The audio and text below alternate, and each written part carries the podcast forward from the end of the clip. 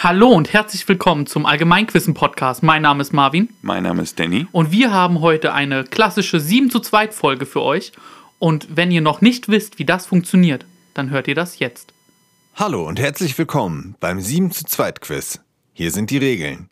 Jeder hat sieben selbsterdachte Fragen vorbereitet. Diese werden abwechselnd gestellt.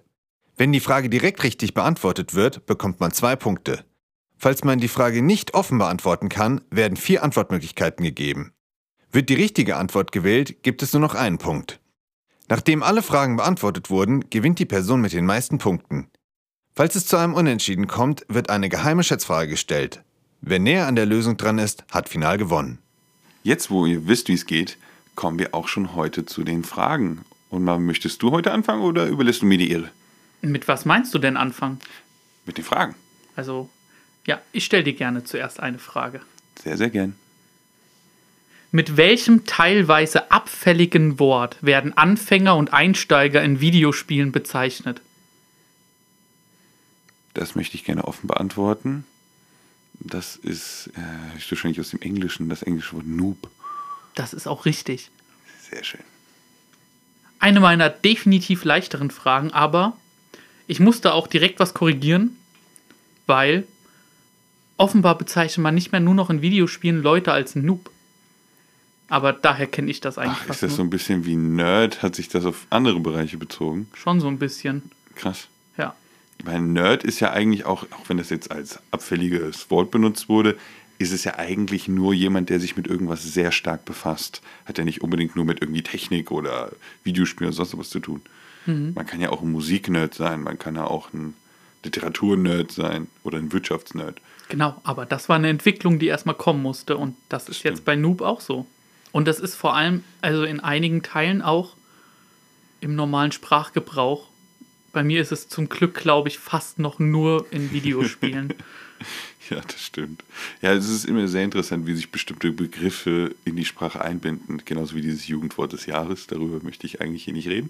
Das war Aber Grinch, oder? ja, ich weiß es nicht mehr. Es ist immer Doch, ich weiß ein es noch ziemlich genau wegen des schwierig. Tagesschau-Reels dazu. Ach, stimmt. Ich glaube, Mhm. das habe ich auch gesehen. Aber zwei Punkte für mich. Stimmt. Und ich gebe dir jetzt auch eine einfachere Frage für einen angenehmen Start. Um sich die Reihenfolge der Planeten in unserem Sonnensystem zu merken, gibt es einen Merksatz. Mein Vater erklärt mir jeden Samstag unseren Nachthimmel. Dieser Merkspruch ging mal anders, weil ein Planet nun keiner mehr ist. Wie heißt er? Ähm, ich hoffe, es gab nur einen, aber ich kenne das als mein Vater erklärt mir jeden Sonntag unseren neuen Planeten. Und weil Pluto rausgekickt wurde, musste man natürlich was anderes nehmen als Planeten am Ende und dann wurde Nachthimmel jetzt draus. Da hast du absolut recht. Zwei Punkte für dich und hast es auch exakt richtig erklärt. Was noch ganz interessant ist, ähm, warum Pluto kein Planet mehr, oder weißt du, warum Pluto kein Ja. Planet mehr ist? So ein bisschen. Hau mal raus. Und zwar, ähm, Pluto wurde halt, ist ja so weit weg in einem ähm, mehr oder weniger schon fast Asteroidengürtel, aber trotzdem dort halt eins der größeren Objekte, als man ihn entdeckt hat, dachte man eben, man kann ihn als Planet klassifizieren, aber dann hat man eben in diesem Speckgürtel na, in, hinter dem Neptun noch viele andere Körper entdeckt, die ähnliche Größe haben wie Pluto in diesem Bereich. Und deswegen musste man quasi ihn neu definieren und er ist kein Planet mehr. Exakt richtig. Man hätte damals äh, entscheiden können, ob man alle Objekte dieser Art in Planeten macht oder den Pluto halt nicht mehr zum Planeten. Und da hat man sich eben dafür entschieden, dass Pluto kein Planet mehr ist. Damit hat sich auch der Merksatz geändert. Und das ist der sogenannte, ich hoffe, ich spreche es richtig aus, Kuiper-Gürtel oder Kuiper-Gürtel? Kuiper, Ich weiß nicht genau. Aber so nennt man den Gürtel, wo der Pluto drin ist. genau. Aber exakt richtig erklärt, sehr schön. Ja, danke, irgendein YouTube-Video mal aufgepasst. Aber auch zum Punkt für dich. ja, sehr schön. Möchtest du direkt die nächste oder noch ein bisschen über Pluto reden? Eigentlich habe ich nicht weiter was zu Pluto, außer dass ich schade finde, dass er kein Planet mehr ist. Ändert irgendwie nichts an meinem Leben, aber ja. An meinem schon. Aber gerne deine nächste Frage. Okay. Mit der neunten Staffel der Serie Two and a Half Men wurde der bisherige Hauptdarsteller Charlie Sheen durch Ashton, Ashton Kutcher ersetzt. Wie heißt die Rolle des Ashton in der Serie? Boah, scheiße. Ich hatte gehofft, du fragst nach dem Schauspieler, weil der Name fällt mir wirklich nicht mehr ein. Ich habe das nur so ein bisschen verfolgt. Ich habe so Tun der Half Man habe ich immer so nebenbei immer beim Fernsehen oder so, es guckt nie so aktiv. Und habe ich auch mitbekommen, dass die das ja geändert haben, anscheinend auch aus berechtigten Gründen. Ähm, aber ich weiß nicht, ich habe irgendwie, das kann ja alles sein. Mike oder Bill habe ich im Kopf. Ich brauche aber die Antwortmöglichkeiten. Gerne. Ist es A. Charlie Harper? Ist es B. Walter White? Ist es C. Walton Schmidt? Oder ist es D. Herb Melnick? Ich glaube, es ist Walton Schmidt. Eingeloggt? Ja. Das ist richtig. Es ist Walton Schmidt.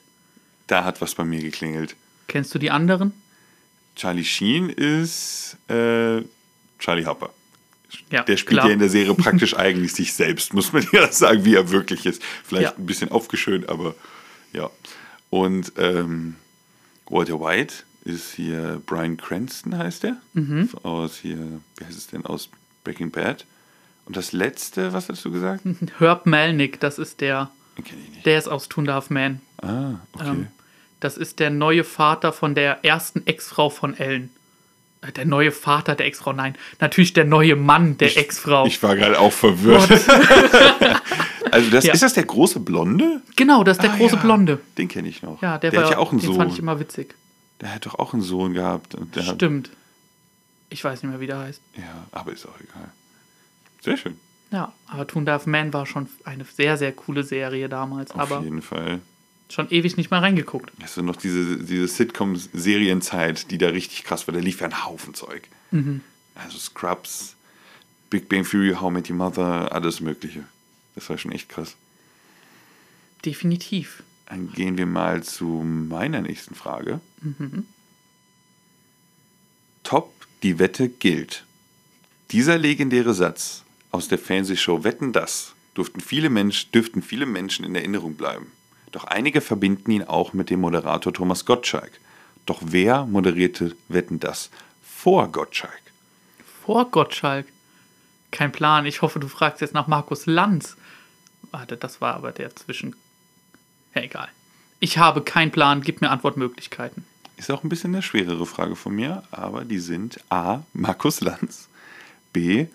Wolfgang Lippert, C. Frank Elstner, D. Michelle Hunziker. Okay. Markus Lanz ist raus. Ich bin mir ziemlich sicher, dass der das ist, der das irgendwann übernommen hat. Ähm, aber ich habe, das ist eine meiner Lücken. Ich habe das wirklich, ich habe das noch nie geguckt. Noch nie. Noch nie. Ich habe das noch nie gesehen. Das ist schon, ich bin ein bisschen enttäuscht von dir, muss ich Ja. sagen. Also Wetten, das äh, war, äh, können wir später nochmal drüber reden, aber Michelle Hunziger würde ich ehrlich gesagt auch rausnehmen. Weil ich glaube, es war ein Mann. Und das waren Wolfgang Lippert oder Frank Elstner? Frank Elstner. Lockst du ein? Ja, Das ist absolut richtig. den Namen hatte ich schon mal irgendwann in dem Kontext gehört. Meine ich.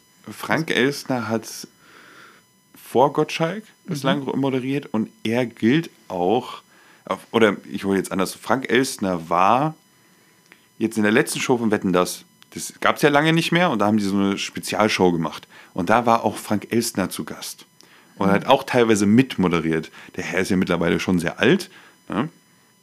Und das war so eine kleine Hommage, weil er hat damals auch das Ganze angefangen. Er hat dieses Format, glaube ich, bin ich mir nicht hundertprozentig sicher, aber sogar erfunden und an den Sender gebracht und sozusagen dieses, diese Show entwickelt, die dann Gottschalk später als Moderator übernommen hat. Wir sind jetzt so jung, wir wissen nicht, dass er das früher gemacht hat. Ich habe es zumindest nicht mitbekommen, aber eigentlich stammt das von Frank Elstner. Und Gottschalk hat das dann übernommen. Er hat, das, hat ja auch einen fantastischen Job gemacht. Ob der Zeitgeist jetzt noch heutzutage komplett funktioniert, ist eine andere Sache, darüber will ich gar nicht reden. Aber genau. Aber das war neulich, also das habe ich irgendwo mitbekommen, dass da so eine Special-Folge war, wo eben Thomas Gottschalk nochmal dabei war. Und da habe ich Genau. neulich gesagt, hey, ich dachte, das macht jetzt wer Neues und da musste mich auch wer aufklären. Also Thomas Gottschalk hat Ja. es dann nochmal moderiert. Mit Markus Lanz hast du recht, der hat danach Wetten das eine kurze Zeit gemacht, nach Gottschalk. Und Michelle Hunziger war eine Zeit lang, also war, glaube ich, als Gast erst da und ist dann irgendwann Co-Moderatorin geworden. Von wem? Von Gottschalk. Ach so. Dann zum Beispiel, wenn die jetzt sich, es gibt ja immer die Wette, die auch draußen ist. Wäre zum Beispiel Michelle Hun- Hunziger erst bei der Wette draußen und die haben sich so abgewechselt und sowas. Genau. Und Frank Elsner ist ja sozusagen der, der Schöpfer von Wetten das. Schön, dass er da nochmal dabei sein durfte. Der war auch zu Tränen gerührt, als er dann auch die, der hat glaube ich auch die letzte Wette angesagt von dem Abend und das war für den auch ein richtig schöner Moment. Hat er auch noch geredet und dann das, was ich sehr interessant fand, war, hier Thomas, ich rede mit dem Vorstand, wir sorgen dafür oder wenn du bereit bist, lass mindestens zweimal im Jahr wieder Wetten das machen, hat er zu ihm gesagt. Da war selbst Gottschalk sprachlos, als, er das so, als er das vorgeschlagen hat. Sehr interessant. Wird bestimmt viele freuen. Ich kenn's nicht. Aber genug von Wetten, das würde ich sagen. Das Genau. ist immer noch ein Punkt für dich. Damit haben wir auch einen Gleichstand von 3 zu 3 nach den ersten vier Fragen. Sehr schön. Und ähm, wir sind gerade irgendwie bei deutschem Kulturgut gefühlt. Gehen wir zu anderem deutschen Kulturgut. Wer reitet zu spät durch Nacht und Wind? Es ist der Vater mit seinem Kind. Er hat den Knaben wohl in den Arm, er fasst ihn sicher, er hält ihn warm. Dies ist die erste Strophe des von Goethe verfassten Textes Erlkönig. Doch welcher literarischen Gattung ist der Erlkönig zuzuordnen? Gedicht oder Lyrik sind dabei nicht genau genug. Wow. Ich, ich habe es heute nicht. Ich habe gehofft, du fragst nach Erlenkönig oder sowas. aber du brauchst jetzt nicht nochmal das Gedicht vorlesen, aber könntest du den letzten Teil der Frage noch nochmal vorlesen? Dies ist die erste Strophe des von Goethe verfassten Textes Erlkönig. Doch welcher literarischen Gattung ist der Erlkönig zuzuordnen? Gedicht oder Lyrik sind dabei nicht genau genug. Literarische Gattung. Ähm, leider habe ich keine Gattung mehr im Kopf. Ich war eigentlich echt mal gut da drin, aber seitdem man aus der Schule raus ist, hat man sich jetzt nicht so sehr mit literarischen Gattungen befasst. Ich brauche die Antwortmöglichkeiten. Ist es A ein Epigramm? Ist es B eine Ballade? Ist es C ein Sonett oder ist es D ein Volkslied? Okay, sehr gut, dass ich die Antwortmöglichkeiten genommen habe, weil ich hätte das niemals so gedacht. Könntest du die einmal bitte nochmal wiederholen? Epigramm, Ballade, Sonett, Volkslied. Also mit Sonett verbinde ich was anderes. Ballade, schwierig. Volkslied, das ist kein Volkslied. Was war das erste nochmal? Epigramm. Epigramm oder Ballade wäre ich. Aber Ballade ist für mich immer noch was anderes. Aber ich kann sein, dass ich den Begriff irgendwie falsch interpretiere. Aber Epigramm. Ich nehme das Epigramm. Da hast du dich leider falsch entschieden. Ist die Ballade? Es ist die Ballade. Ah, dann war es das Offensichtliche. Was ist nochmal eine Ballade? Marvin? Eine Ballade ist quasi ein Gedicht, das eine Handlung erzählt. Und ist deswegen eine wie eine Mischform zwischen den zwei großen Gattungen Lyrik und Epik. Und das macht eben der Erlkönig auch. Es, es erzählt die Geschichte von dem, dem Vater, der sein Kind irgendwo hinbringen soll und vor dem Erlkönig retten und dann am Ende ist es tot.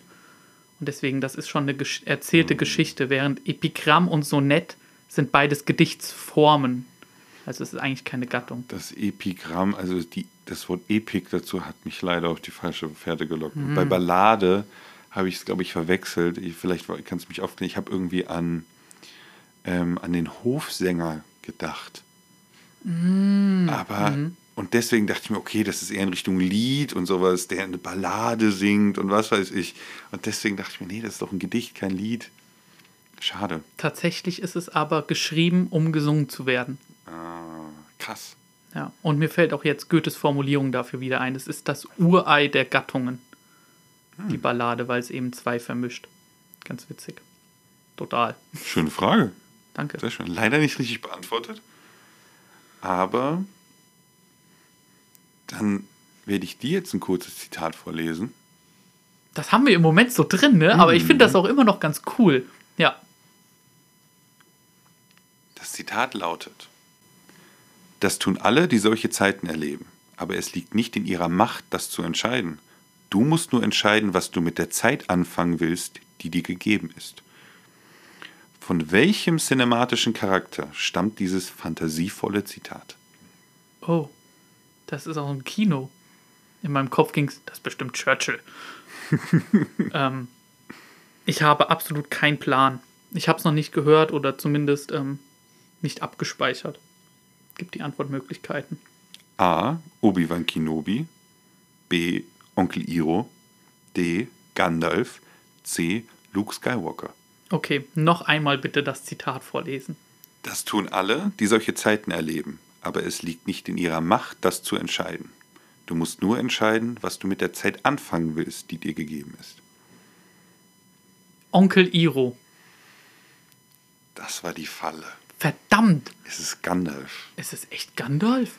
In der Szene, wo die in Moria sind, redet ja Gan äh, Frodo mit Gandalf und redet über Gollum. Und dann behauptet er sozusagen, Bilbo hätte ihn töten sollen. Ah. Und dann kommt diese Diskussion auf, wie kannst du, welches Recht hast du über andere zu entscheiden und wie triffst du sozusagen deine eigenen Entscheidungen im Leben und mit welcher Handlung oder mit welcher Haltung gehst du da dran? Und dann kam halt dieses wunderbare Zitat, was auch wirklich eine sehr schöne Message hat, finde ich.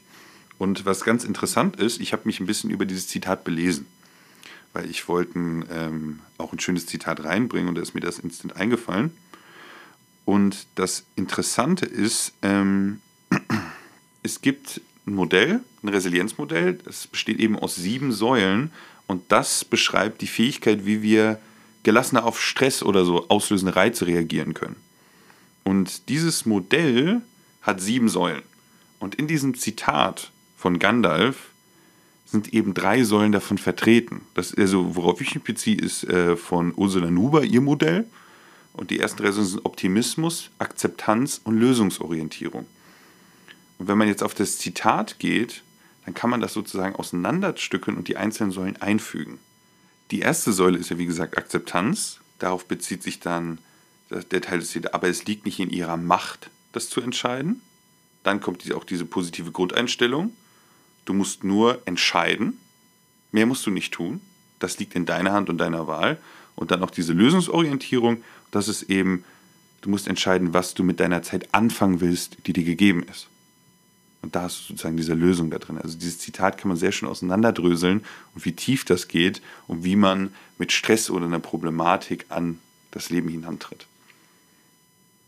Cool. Also irgendwie schon krass, wie viel in so einem Gandalf-Zitat stecken kann. Und ich frage mich gerade, wen müssen wir dafür, also wem haben wir das zu verdanken? Sind das die ähm, Schreiber des Films gewesen oder ist das aus Tolkien übernommen?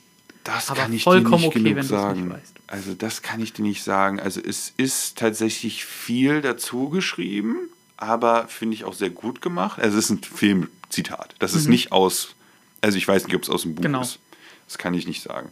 Aber unabhängig davon, ich muss auch den, also ich finde, die Schreiber haben einen fantastischen Job geleistet. Mhm. Also es ist, es gibt ein YouTube-Video, wo ähm, das ist Herr der Ringe, aber nur die Sachen, die vorgelesen werden. Äh, aus dem Buch. Oder nur die Sätze aus dem Buch. Das geht wesentlich kürzer. Aber wie genau der Anteil ist, kann ich nicht sagen. Aber die haben sich schon relativ gut daran gehalten.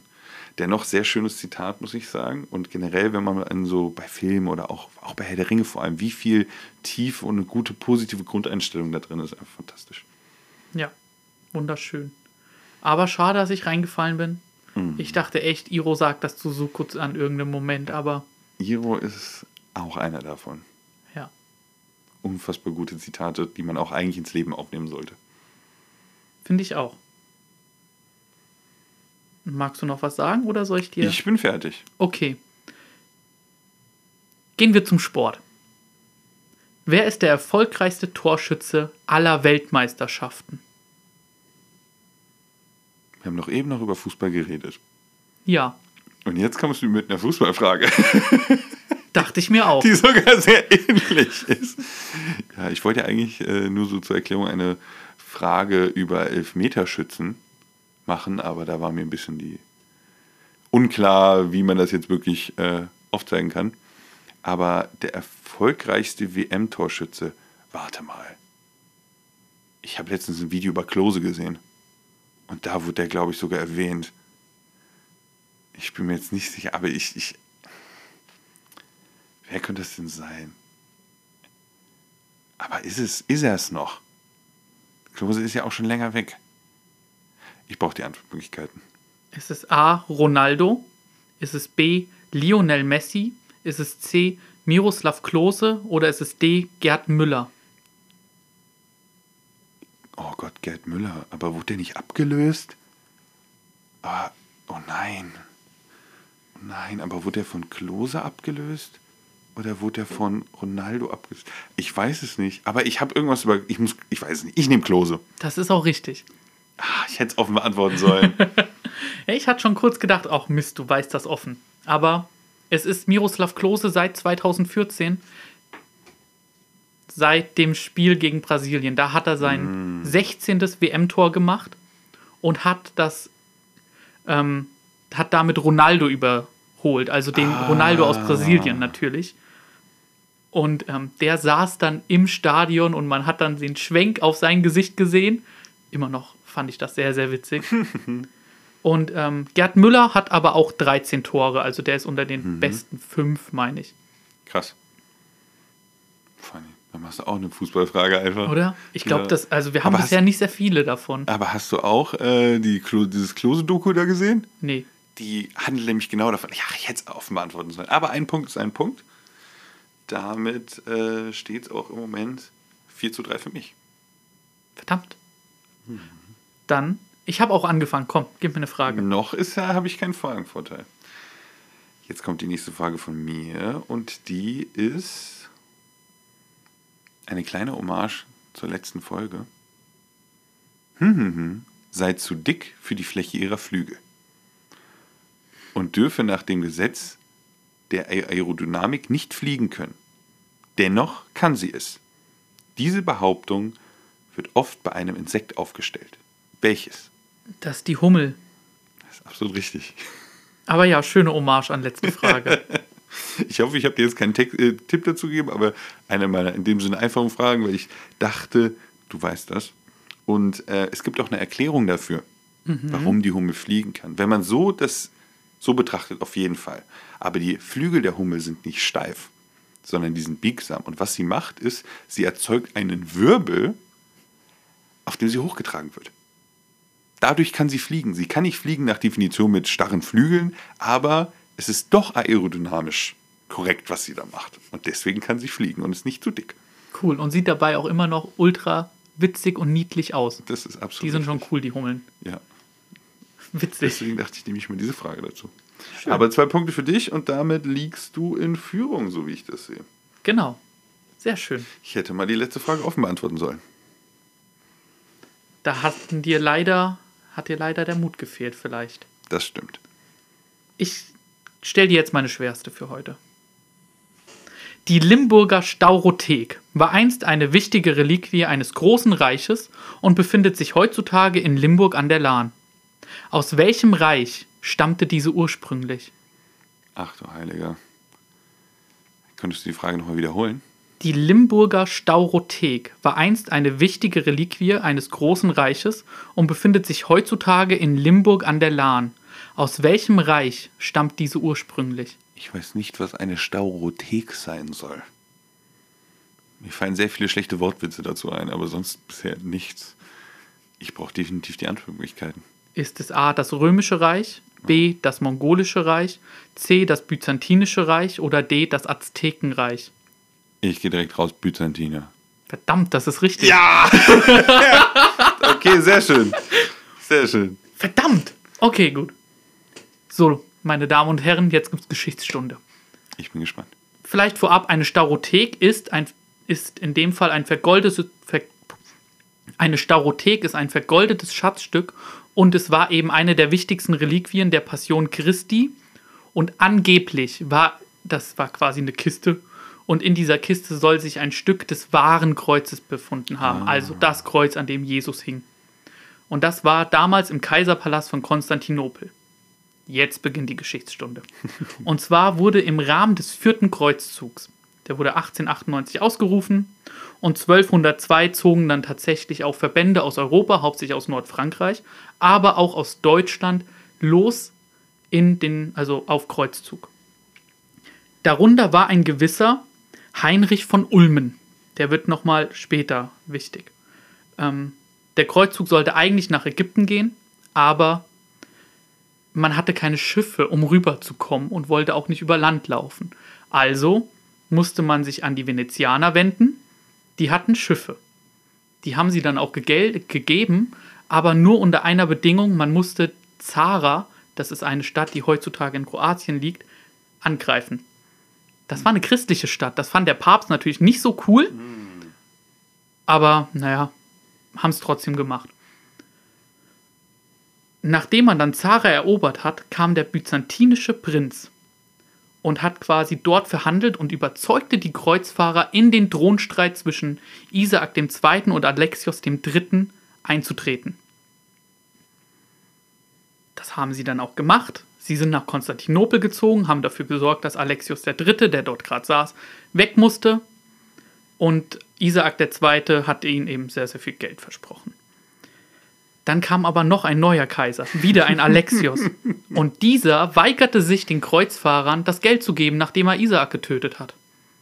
Das fanden dann natürlich die Franzosen und die Deutschen nicht so toll und auch die Venezianer und haben sich halt entschlossen, na gut, dann nehmen wir halt Konstantinopel ein. ein eine weitere christliche Stadt im Kreuzzug. Aber na gut. Auf jeden Fall, dort ist Konstantinopel gefallen. Für 60 Jahre war es dann quasi unter weströmischer Kontrolle, mehr oder weniger, wenn man das so sagen will. Ähm, für 60 Jahre war es dann quasi unter westeuropäischer Kontrolle, wenn man das so sagen will. Und da hat Heinrich von Ulm seine Chance ergriffen und hat dieses wirklich komplett vergoldete Stück aus dem Kaiserpalast einfach weggenommen, mit, mit nach Hessen. Dort war es dann eine Zeit lang zuerst in einem Augustinerkloster, dann auf der, auf der Festung Ehrenbreitstein und am Ende wurde es dem Bistum Limburg geschenkt. Und das ist der Grund, wieso wir wirklich so was sehr, sehr Wertvolles hier mitten in Hessen haben. Krass. Ende. Das war eine schöne Geschichtsstunde. Danke War sehr. eine spannende Geschichte.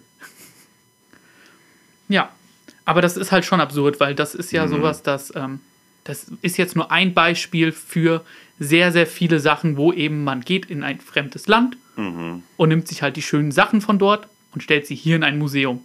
Ja, Das passiert sehr, sehr oft und das ist gerade sehr stark diskutiert. Zumindest in meiner ach. Blase. Ja, Ja. macht auch irgendwo Sinn eigentlich, wenn man es genau nimmt, ist ja, ist halt ein schwieriges Thema. Mhm, Finde ich auch.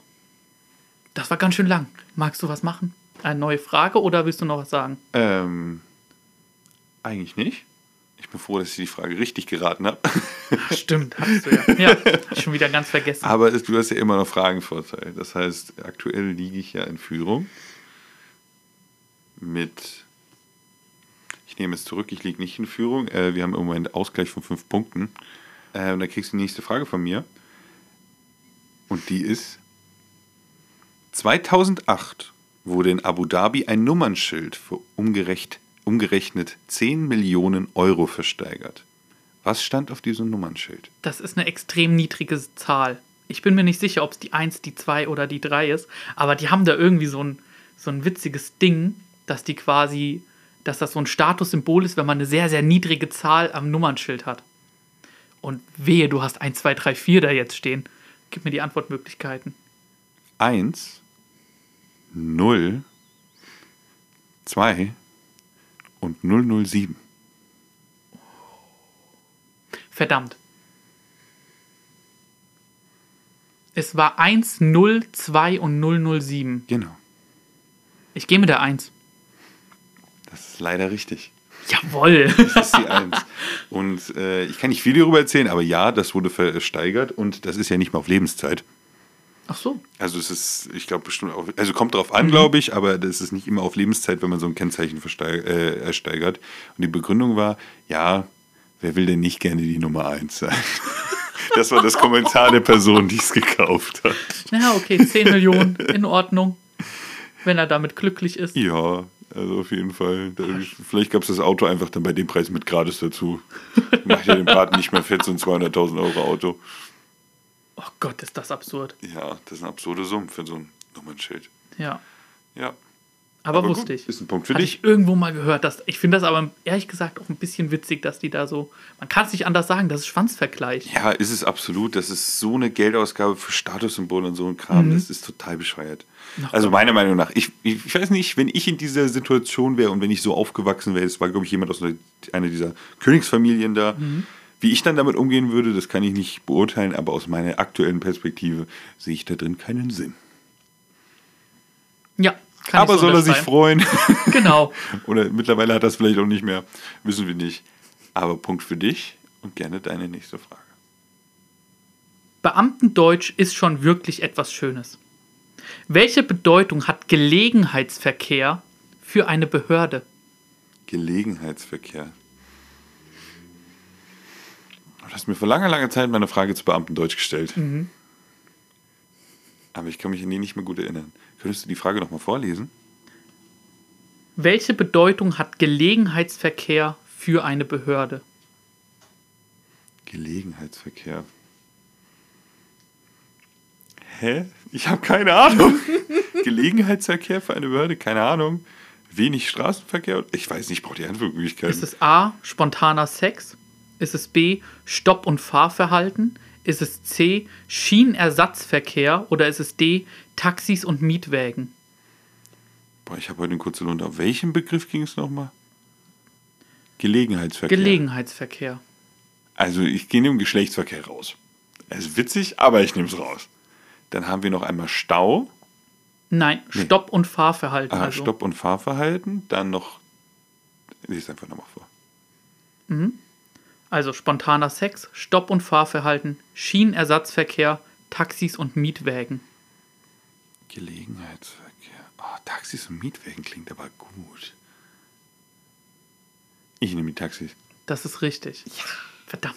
Ja. Das, das klang so logisch. Oder ist es auch? Ja. Ah, ich habe versucht, natürlich die anderen logisch zu machen, außer das erste. War, au- war auch gut. Also ich, ich war schon. Hätte ich, wäre ich nicht, hätte- oh Gott, wäre ich nicht auf diesen einen Gedanken gekommen?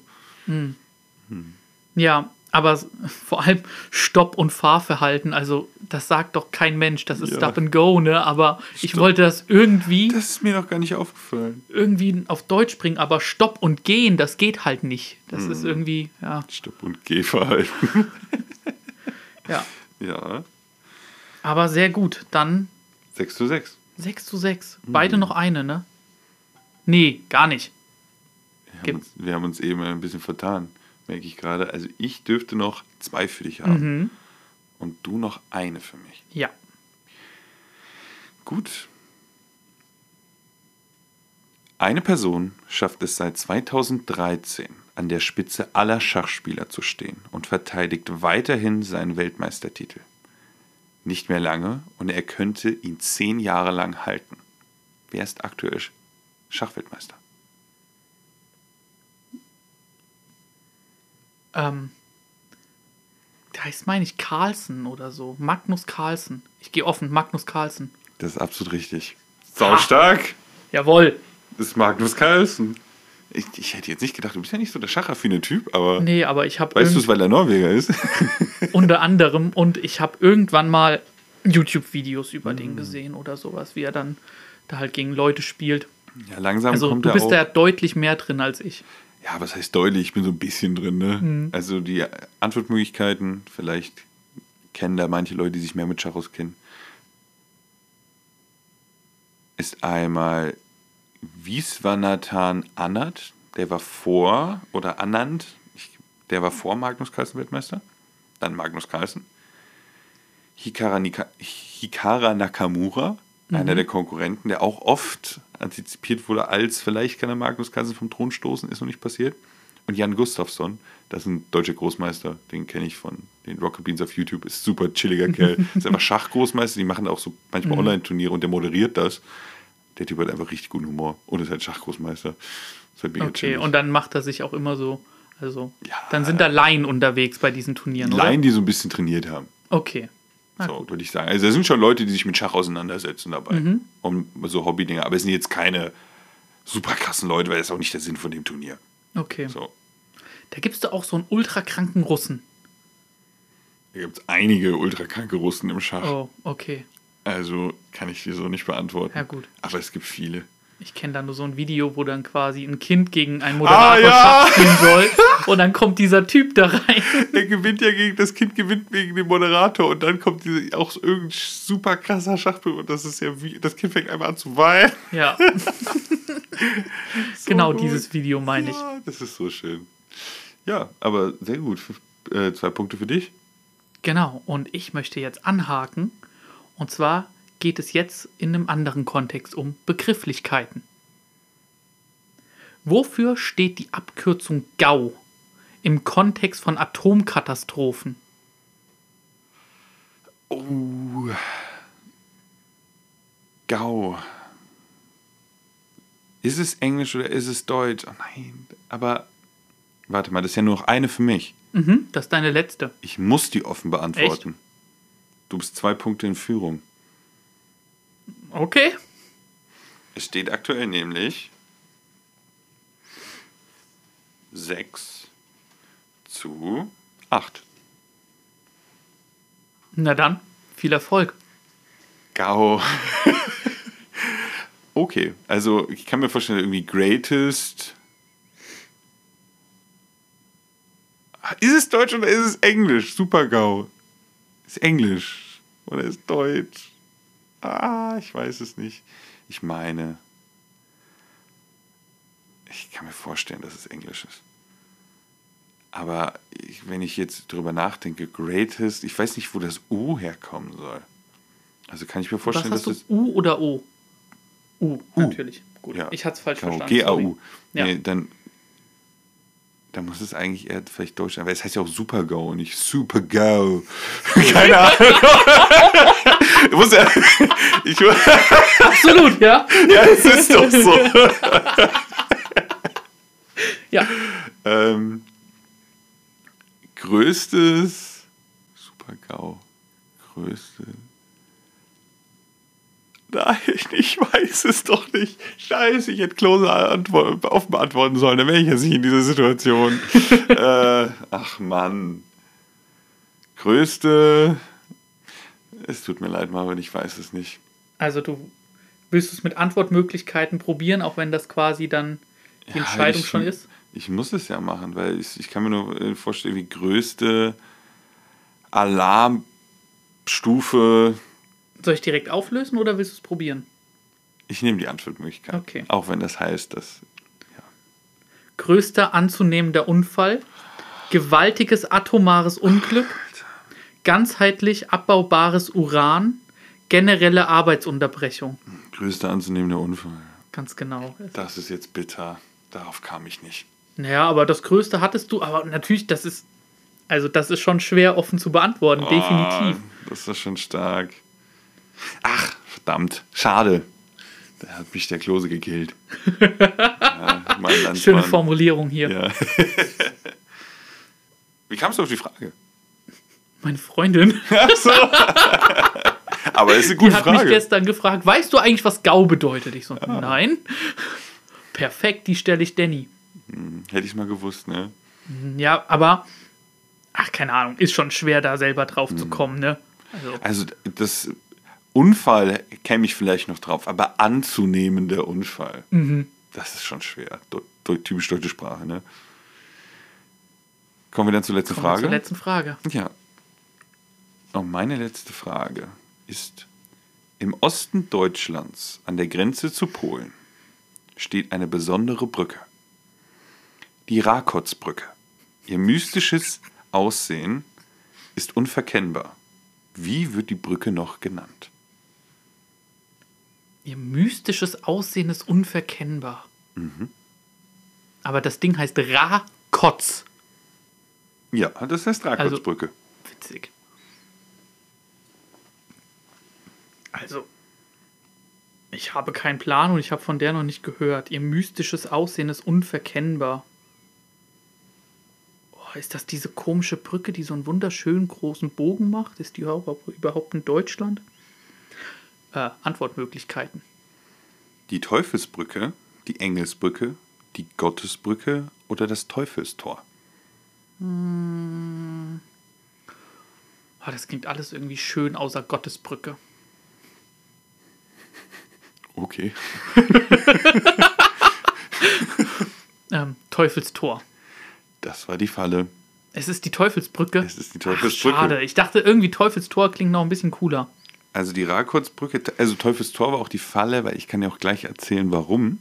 Aber die Rakotsbrücke, die wurde von äh, 1883 bis 1882 unter anderem aus Basaltstein errichtet. Die macht eben über einen See eben diesen wunderschönen Bogen. Das ist diese Brücke und die hat, ach, ich weiß gar nicht, wie ich das beschreiben soll, ganz verrückt aus. Die ist erstmal sehr, sehr dunkel, besteht aus diesen Steinen und hat noch diese, ich weiß nicht, ob es hexagonförmig ist, aber so eine, seien Schuld, einfach mal googeln, Teufelsbrücke, dann findet man das, bevor ich hier mir versuche, irgendwas zu beschreiben oder sowas. Aber sieht sehr, sehr mystisch eben aus. Und auch weil es künstlich dahingesetzt ist, macht es gerade das, wie als wäre es aus einem Märchen.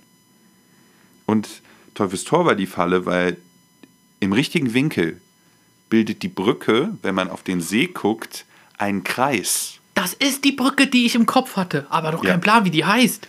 Aber die steht auch hier in Deutschland. Ist leider Ja. von uns aus gesehen ein bisschen weit entfernt, aber die würde ich gerne mal sehen. Und äh, diese, die, der See spiegelt diese. Und dadurch entsteht wirklich ein Kreis. Und deswegen Teufelstor, Okay. weil es eben so aussieht. Also ist wirklich ein fantastisches Ding. Ich dachte auch erst, die ist natürlich entstanden, als ich die zum ersten Mal gesehen habe, habe ich gefragt, wie? Und dann habe ich mich mal belesen, nee, die wurde gemacht. okay. Also von daher, das wäre auch viel zu krass. Da würde ich dachten, okay, äh, Märchen, die existieren.